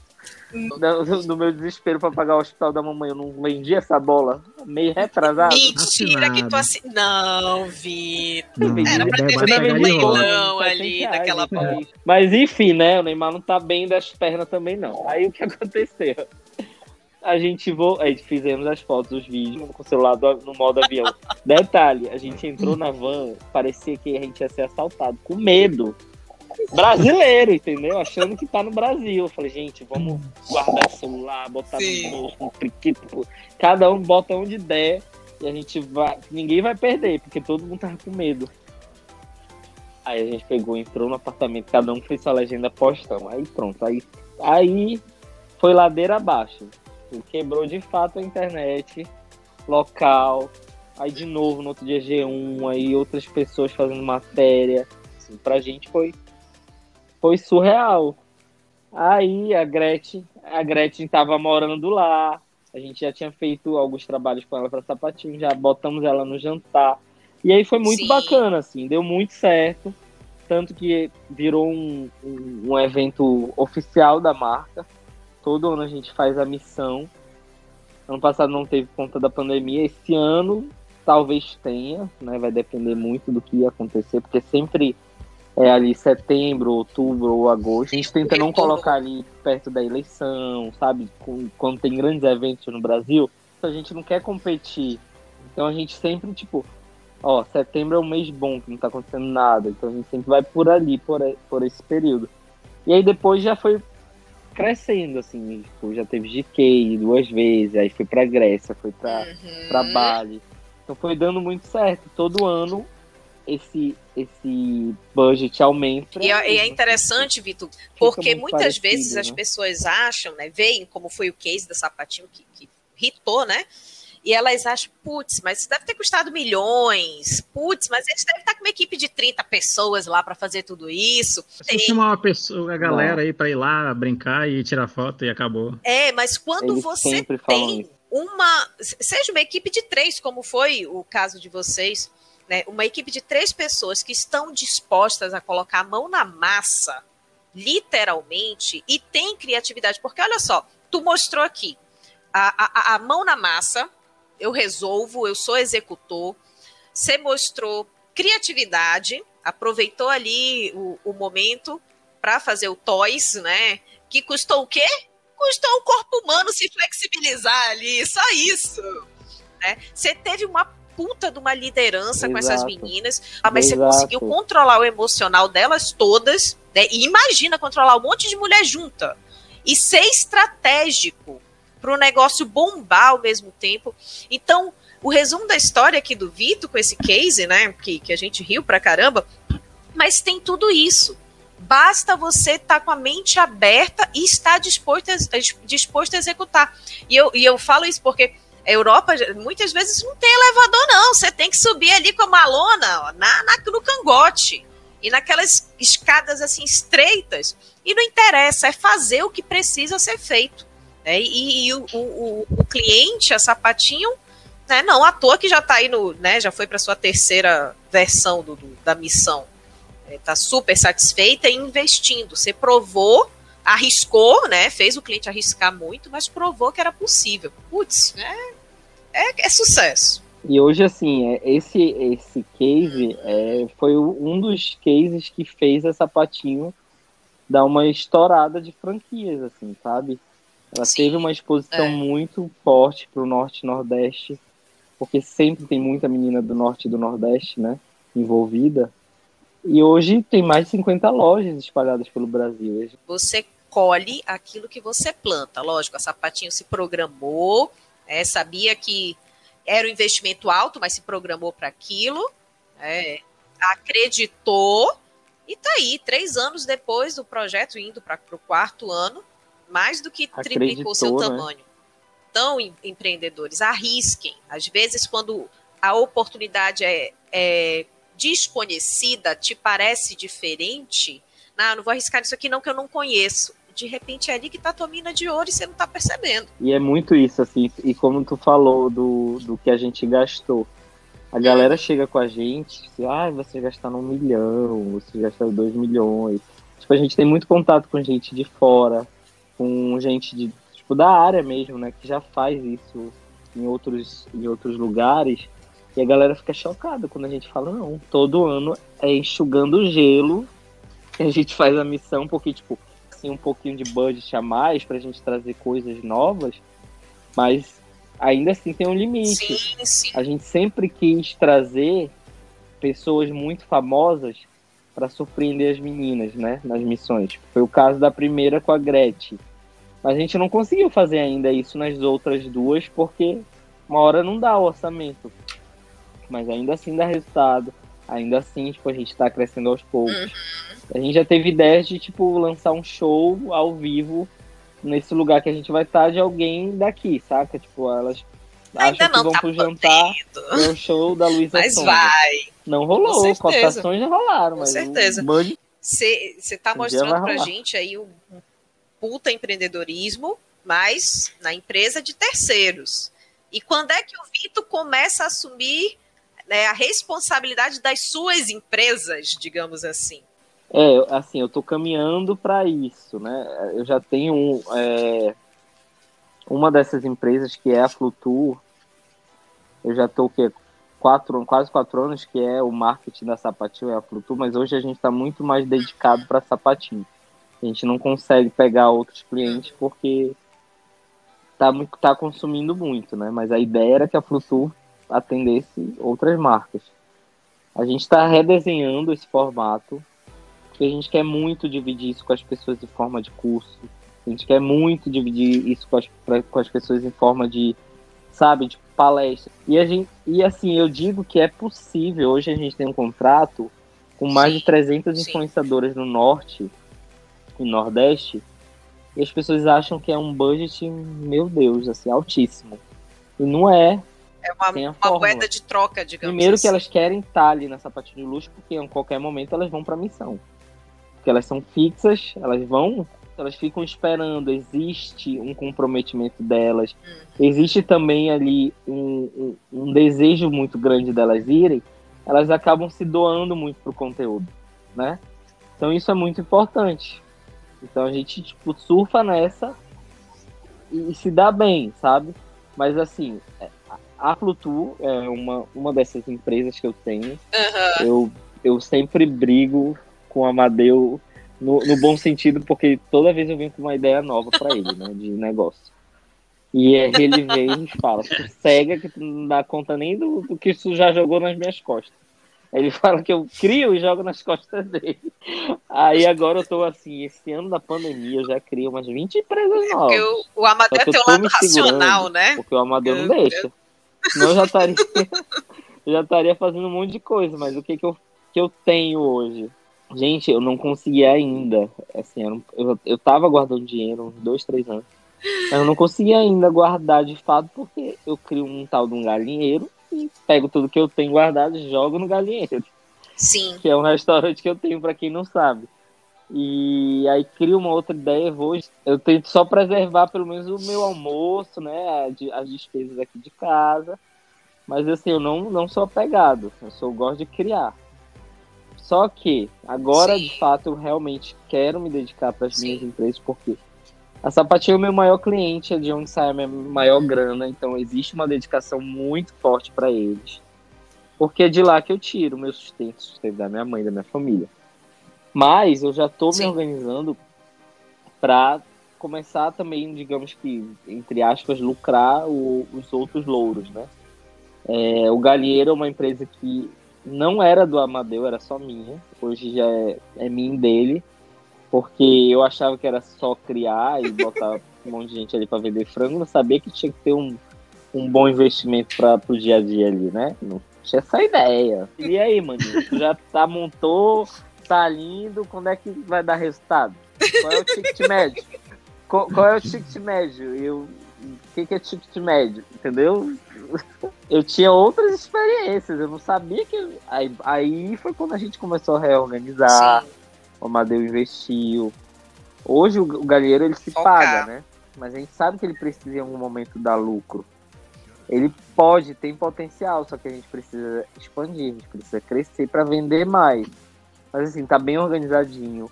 A Flutu a gente tá reorganizando né, pra gente poder fazer esses outros projetos que já estão. Tem projeto que tá escrito de curso, tá ali pronto para botar em prática. A gente não tem tempo de, de botar. E Sim. O meu futuro, assim, perfeito na minha vida é empreender com o turismo. Eu gosto muito do turismo local, principalmente. E vejo um potencial gigante que vocês também devem enxergar, porque vocês são pessoas que empreendem e são criativos. Geralmente a gente que é muito empreendedor, a gente vê essa oportunidade, né? A própria Michelle tem a ideia de um super aplicativo para coordenar 2016. e digitalizar Manaus, né? Tipo, virar um guia da cidade.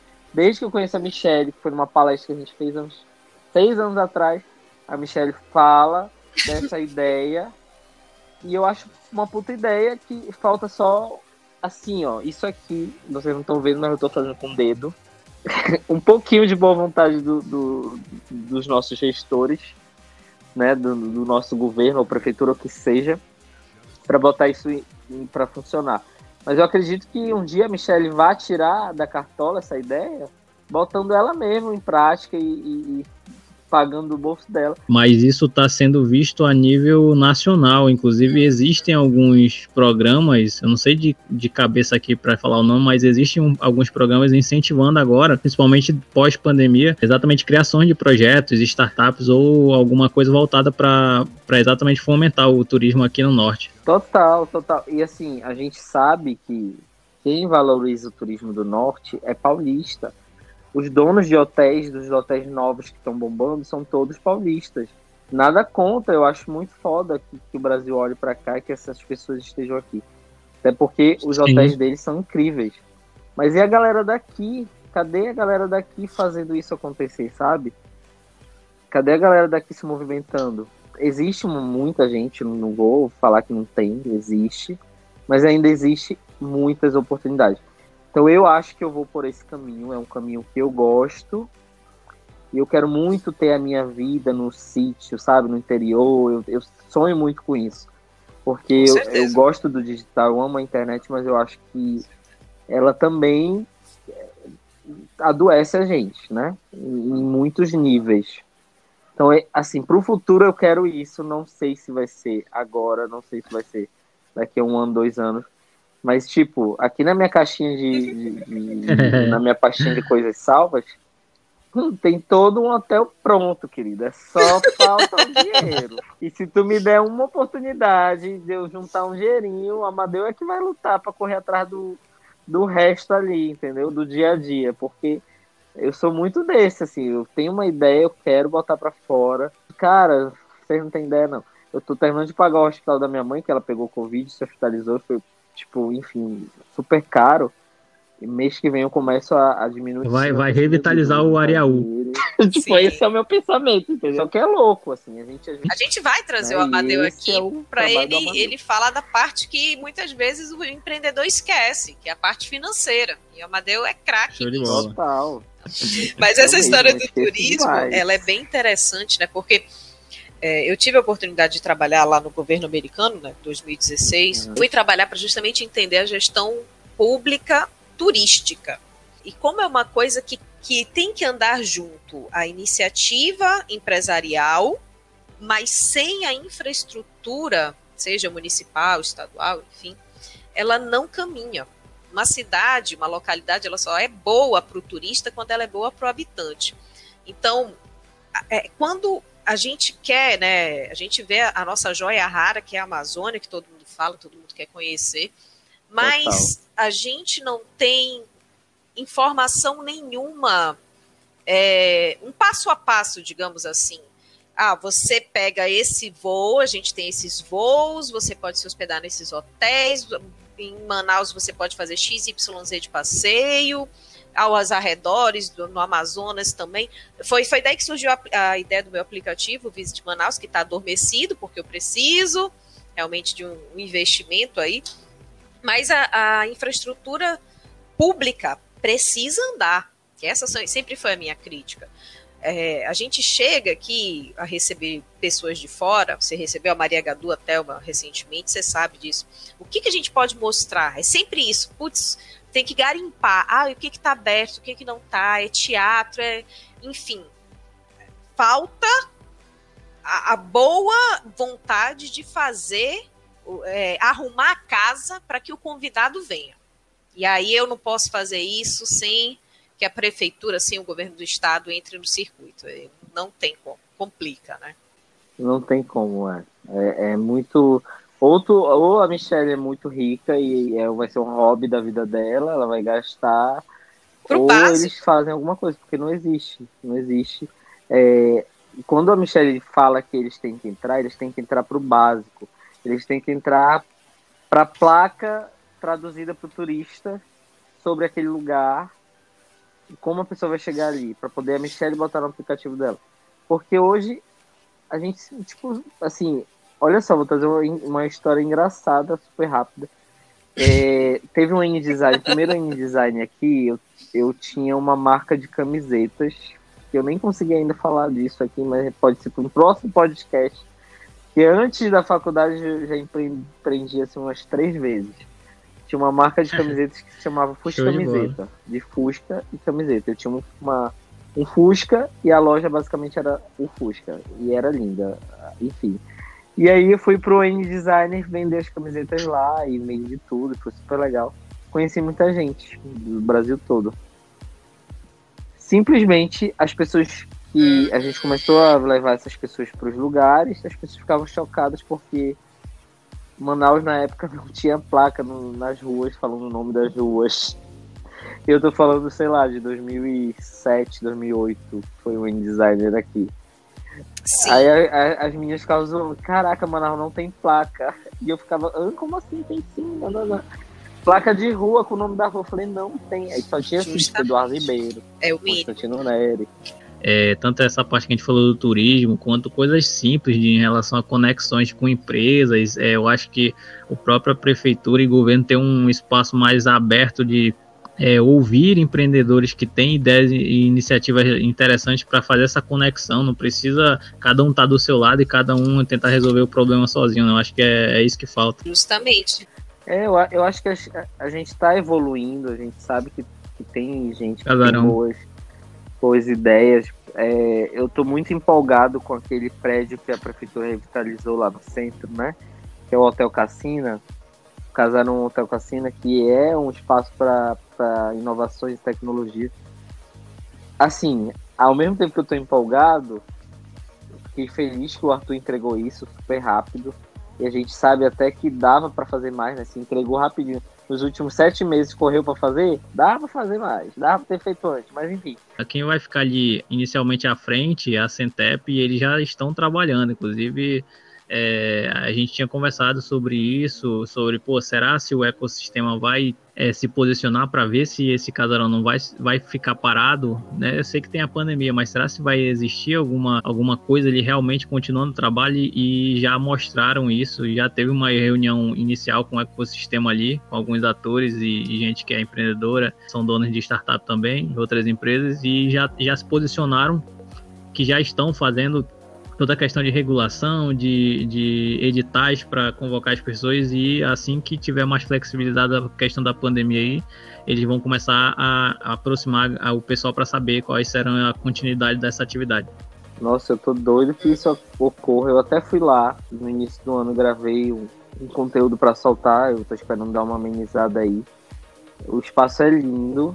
É, tipo, esse conteúdo eu vou começar a mostrar coisas da cidade, né, que dá pra gente fazer e aproveitar mais a cidade. Mas deixa, eu vou, defen eu vou me defender.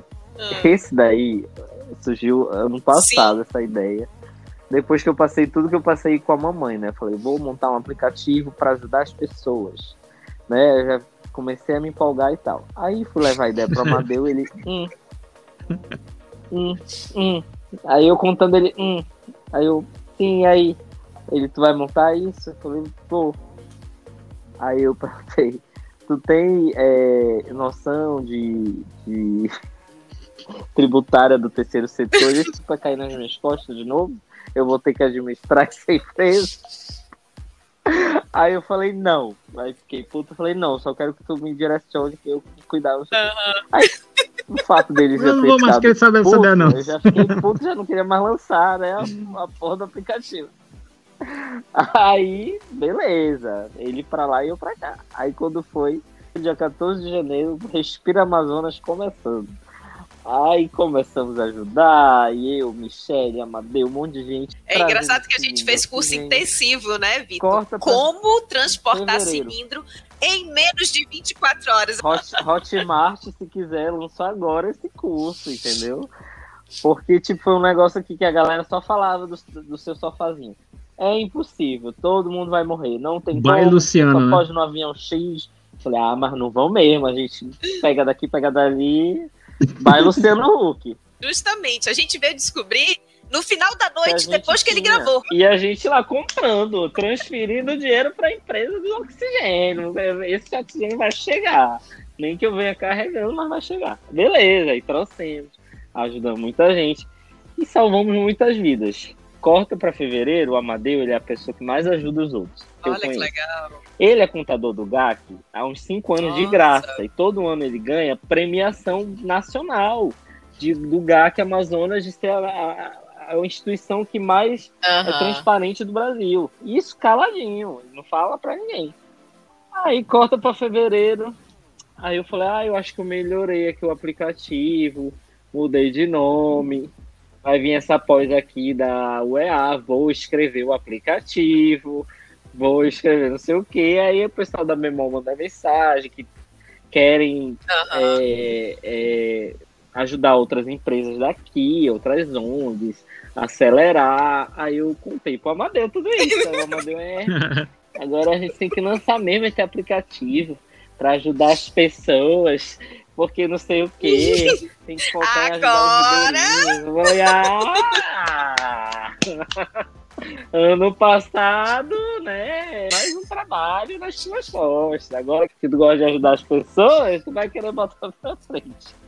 Eu sei que vai sair a, a tal da startup aí, entendeu? Só não sei quando. Vamos, vamos conversando aí que dá pra gente trocar mais ideias. A gente tem algumas experiências nesse setor e, e, em relação a essa questão que tu falou do casarão ali, as novidades ali do ecossistema de inovação de startups, pode colar na gente que a gente vai estar junto aí. Verdade. Preciso, preciso desse apoio, dessas ideias, dessa, dessa, dessa, desse, desse, dessa parceria, porque assim, a gente vai precisar de Sim. empresa para fazer o aplicativo, que a gente vai ter que pagar para isso, que a gente não sabe fazer, nem quer aprender, né? Não dá, é difícil. Eu quero fazer algo bem feito. A gente vai precisar de outros parceiros para entender sobre outras áreas de tecnologia. E eu quero muito, assim. Inclusive, exatamente a visão de Manaus 4.0, Manaus Digital é isso, né? A gente conseguir avançar na parte tecnológica e trazer soluções para resolver dores, né? Problemas de pessoas e é, gerar também empregos. Com certeza. Vitor, tem história, meu amigo, esse menino tem, tem história, história, pelo amor de Deus. Tem muito Aí, episódio ainda, né, Léo, que a gente pode gravar com o Vitor? Sim, vamos, tá aberto, tá aberto a, a oportunidade. Tem, é, é, a gente vai simplesmente só mudar o tema, mas vai continuar a história de acordo com a pegada do tema. Eu acho que tem muita coisa pra gente extrair aí. Gente, tem com tanta certeza. história que é porque você não sabe que vocês já estão ouvindo o editado, mas a gente conseguiu derrubar a plataforma. a gente tava duas horas conversando. Plataforma não, chega. Pra mim, pra mim já deu. Domingo, duas horas de conversa, não dá não. É, e, eu, e gente, eu realmente perdi noção. Já vai dar nove horas da noite. A mamãe mandou aqui oito horas, quer jantar? Eu nem Bota aí na mesa que eu já vou. E o pior foi aqui. Eu entrei para gravar, né? Aí o Manfredo, enfim, meu marido, ele, ele gosta muito da minha comida, né? Meus lanches que eu faço. E aí eu entrei, ele, peraí, não dá pra fazer o lanche antes? Eu disse, não, meu amor, vai ser só uma horinha. Rapidão. Uma horinha ele deve estar ah, desmaiado, coitado. Coitado, rapaz. Mas, Vitor, vamos lá. Se você puder deixar aí um conselho para quem empreende, da tua visão para quem está querendo empreender. Acho que a gente, através das histórias que a gente riu pra caramba, né? A gente tirou muita lição do que você contou, né? Conseguimos pescar várias coisas. Então, o porquê que você, você se enxerga um empreendedor? Porque tudo que você se propõe, você conseguiu colocar ali o, o empreendedorismo no, nos projetos e foi dando certo e, e você tem coragem para isso. Então, o que que você enxerga que você tem que te transforma em empreendedor, independente de onde você esteja? Cara, eu acho que eu não, eu não gosto de, de me ver parado no mesmo lugar. Eu acho que sempre foi assim, desde sempre. Eu nunca aceitei aquilo que, que eu entendi que era para mim, sabe? Aquela hum. situação financeira da minha família, aquela situação de querer algo e não poder ter. Eu nunca aceitei isso. Nunca, nunca, nunca, nunca. E eu, muito criança, eu olhava pro lado e falei, meu Deus, mas por que, que eu não posso ter um ovo de Páscoa? Tipo, que eu não hum. tinha.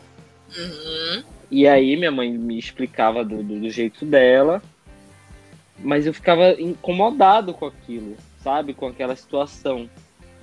Então acho que esse é o ponto principal. Assim, eu não gostava de me enxergar no lugar que alguém, né, a sociedade, o mundo, disse que eu tava, né? Eu nunca gostei disso. Apesar de que eu não quero sair, não quero largar minhas raízes, esquecer quem eu sou jamais.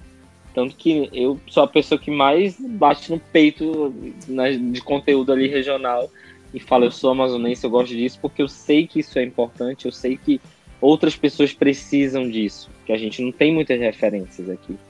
Então, eu, eu sou inquieto, eu acho que ser inquieto é muito importante. E isso é bom, porque a gente evolui, sabe? A gente não fica parado naquilo, naquela mesma situação, ou financeira, ou emocional, enfim. Eu sempre fui inquieto e eu acho que isso me levou a, a querer empreender muito. Mas eu lembro muito bem também, quando eu era pequeno, que o dia que eu descobri que ficar atrás do balcão era vender algo para alguém e era deixar aquela pessoa feliz, eu me encantei com isso. Então meu sonho era ficar atrás de um balcão e, e para mim aquele balcão ali naquele momento, eu acho que era ser taberneiro, né? Sim. Tem uma taberna que era a minha referência de balcão, mas aquilo para mim era o máximo. Vender alguma coisa para alguém sempre foi um negócio que eu me encantava apesar de a vida toda, da faculdade até todos os trabalhos que eu, que eu estive, eu achar que eu não era uma pessoa que eu sabia vender, que eu não era um bom vendedor, eu não gostava de vender. Porque eu nunca gostei de tirar o dinheiro de alguém. Eu sempre, eu sempre me incomoda isso. Tipo, ai meu Deus. Pode ver que, tipo, meu Deus, eu não consigo. Eu quero. Se a gente vai fazer um, um, um, bolo, eu quero vender o mais barato possível. Uhum. Aí o Amadeu que chega lá com os cálculos e fala, não, tem que ser isso. O lucro tem que estar tá aqui. Galinheiro, tu vê o primeiro preço que eu sugeri pro galinheiro, cai para trás, junto com o Amadeu. Era vender o frango do jeito que, que a gente vende, com a proposta que a gente vende, com a embalagem diferente, com molho diferente, a 30 reais. Ele falou, então fecha agora, porque nem se paga. Entendeu? Eu nunca gostei desse lance ali. Mas eu, eu sempre adorei o atendimento, a conversa com o cliente, aquele negócio ali sempre me, me, me motivou. Uhum. E criar sempre foi a minha paixão, assim, criatividade, criação, qualquer coisa relacionada a isso, sempre foi. Eu, fui, eu sempre fui muito desde pequeno, é, não só motivado, mas estimulado a isso. Porque o meu Sim. pai é com, com, compositor, ele é cantor também, mas ele sempre, o forte dele é compor, né? Ele é compositor. Então eu sempre ficava ali no pé dele, achava aquilo máximo, ficava ali, tipo, ouvindo. E eu botava uma vírgula e ele falava que aquela vírgula ia entrar na música, eu me sentia assim, meu Deus, as pessoas vão cantar a minha vírgula. eu achava isso genial. E eu sempre gostei de criar. E eu acho que o meio me ajudou, né, ali, de trabalhar a minha cabeça para isso. Minha mãe sempre foi porta-bandeira, então, tipo, sempre estava ali envolvida no carnaval, meu pai no boi. E aí eu vivia muito isso. Então isso sempre trouxe cores, trouxe referências. E uma coisa que importa muito é referências. Eu sempre tive isso na minha cabeça. Se eu vou para São Paulo, eu preciso das referências da minha região. Eu chegava lá, ó, Amazonas é isso, é aquilo, na ponta da língua. Eu chegava em São Paulo, tentava sugar o máximo de referências ali, indo para uma exposição, para o cinema, para um... Isso é o que te dá a bagagem que a gente tanto fala. Que a bagagem ela não vem só ali na experiência na empresa, ela vem todas as referências boas e ruins que tu vai ter ali. Então, é você ter repertório, né, Vitor? Você é aumentar repertório. seu repertório, seja. E, e, e, criatividade, eu sempre falo muito isso, é você combinar o seu repertório, seu arquivo de repertórios para uma é solução. É justamente. Então você vai adquirir repertório indo numa exposição, indo ao teatro, lendo, conversando, fazendo networking, estudando uma pós, enfim. Mas aumente seu repertório, saia do achismo e né, vá conhecer o que o mundo está te propondo, porque o mundo está mudando total, o tempo todo. Total, e hoje dá para te fazer isso de casa, né? Não tem mais uhum. desculpa. Hoje é de graça. Tipo, a Michelle, de vez em quando ela me conta oportunidades gratuitas de viajar para algum lugar com alguém bancando para te aprender. Uhum. E tem, é só você procurar, entendeu? É só você ir atrás. E, e, e antes eu tinha uma visão, porque as pessoas diziam para mim que eu tinha um dom. Tipo, desde pequeno, tipo, a minha família sempre falou, ah, o, o, Dito tem um dom, ele é, ele é abençoado, tem um dom de ser criativo. E eu acreditava que eu tinha esse dom a vida toda. Uhum. Tipo, ah, é o dom, é o dom divino. Okay. Eu sou uma pessoa que acredita em Deus. Mas hoje eu sei que não é o dom, que não é o dom. Qualquer pessoa pode ser criativa. É trabalhar a sua cabeça. Quando eu entrei na primeira agência de São Paulo, eu tinha um, um repertório super pequeno, né? Eu, eu não era tão criativo. Mas olhando para três anos atrás, quando eu estava numa agência de Manaus, Tipo, eu me cagava de medo de, de fazer um outdoor, que eu achava que não ia sair nada. E hoje em dia, se tu pegar e pedir uma frase, um slogan, um nome de uma empresa, eu te dou em 10 minutos. Porque eu, a minha cabeça já está condicionada a isso. Eu já sei onde procurar os recursos. Eu já sei onde fazer as combinações que a Michelle falou. Às vezes a pessoa vem com aquela mentalidade, ah, eu não tenho um dom, eu vejo o fulano que ele é muito bom, mas eu acho que é porque ele tem dom e não é dom, né? Tipo assim, pegando a história rápida de Mozart, né, que foi recusado várias vezes, até quando, se eu não me engano, foi 21 anos de idade, ah, ele é um gênio, mas ele desde pequeno, desde criança, treinando, sendo recusado, dizendo Procurado. que ele não era bom, e não foi dom. Né, foi aprendizado, teste, não é, aprendizado, é, teste, repertório, viver em ambientes diferentes e ele conseguiu. E principalmente prática, né? Isso. Praticar Com muito. Se, se dá... arriscar a praticar, né, Vitor? Essa é, é a verdade. Total, total. Eu fico triste quando as pessoas falam, ah, eu não tenho dom, tipo, eu não tenho dom para nada. Cara, isso é tão triste. Tanta gente tá se perdendo a fazer uma coisa condicionada ali porque outras disseram que elas acham que elas não têm um dom. Todo mundo pode fazer qualquer coisa. Tem que se sentir bem, gostar daquilo e pronto. Vitor, é, além de a gente ter rido pra caramba aqui, né, várias histórias, você deu uma aula de. Nossa, você deu, literalmente deu uma aula de empreendedorismo e deu uma aula principalmente sobre coragem. Coragem para arriscar, coragem para fazer, né, sempre calculando os riscos, lógico que a gente também não pode pagar de doido, mas só só conquista aquele que vai para a guerra, né? Que, que, põe a mão na massa, que não tem medo. E principalmente não tem medo de fracassar. Isso porque a gente não contou aqui. Eu ainda quero fazer um, uma série de episódios depois, Léo, de fracassos. Por que, que não deu certo tal empreendimento? E a gente convida as pessoas também para falar que isso também é, é uma chance da gente aprender. Sim. Então eu te agradeço muito toda a, a tua partilha aqui. E com certeza você volta aí para contar outros casos e cases. Uhum. E obrigada, de verdade, viu? Obrigada mesmo aí pelo teu tempo e pela disponibilidade. Eu que agradeço. Quando a Michelle me convidou, eu falei, na hora, vamos. Tô dentro. Eu adoro ouvir podcasts. Adoro de vocês e participar assim, pô, é um, um prazer e já estou esperando o convite do próximo, porque tem que falar de muitas coisas. E que lute o editor deste programa. Estou refletindo porque, aqui. Amigo, quase três horas falando. Estou refletindo. Ele que lute. e para quem não te conhece, Vitor, que eu acho impossível, né? Mas para quem ainda não te acompanha, como é que as pessoas te acham? Galera, quem não me segue, eu tô lá no Instagram, arroba Vito, V-I-T-O. E aí lá tem minhas outras redes. Então vou só falar do Instagram, que aí vocês pelo menos já centralizam tudo lá. E também eu tenho um restaurante, vou fazer um, um jabá de um frango, entendeu? Que se chama Galinheiro, que é o melhor frango de Manaus, é o mais suculento. É verdade. Menino, tem um, uns molhos diferentes, umas guarnições diferentes. Que não é um frango que você encontra em qualquer lugar. Então, o arroba é galinheiro lá no Instagram. E eu aguardo vocês lá pra gente conversar. Mandem mensagem, respondo todo mundo. E é isso, galera. Mais uma vez, muito obrigado. Então eu fico por aqui também. Agradeço a vocês que acompanharam o podcast. Espero que tenha sido muito proveitoso. E como a gente falou, né? Esse é o nosso primeiro convidado de 2021 e a gente está preparando assim uma lista de pesos pesados para o resto do ano. Então fica aqui com a gente.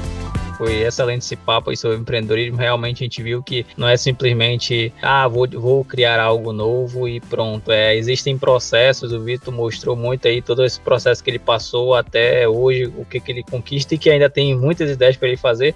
A gente agradece de novo a participação. E se você ainda não segue a gente nas mídias sociais, tanto Facebook, LinkedIn, Instagram e agora com o clube dentro do Clubhouse, a gente também está por lá, é manausdigital.br e no Clubhouse, arroba Manaus Digital. Então a gente vai ficando por aqui e até o próximo episódio. Um abraço a todos e tchau. Você acabou de ouvir o Manaus Digital Podcast. Até o próximo episódio.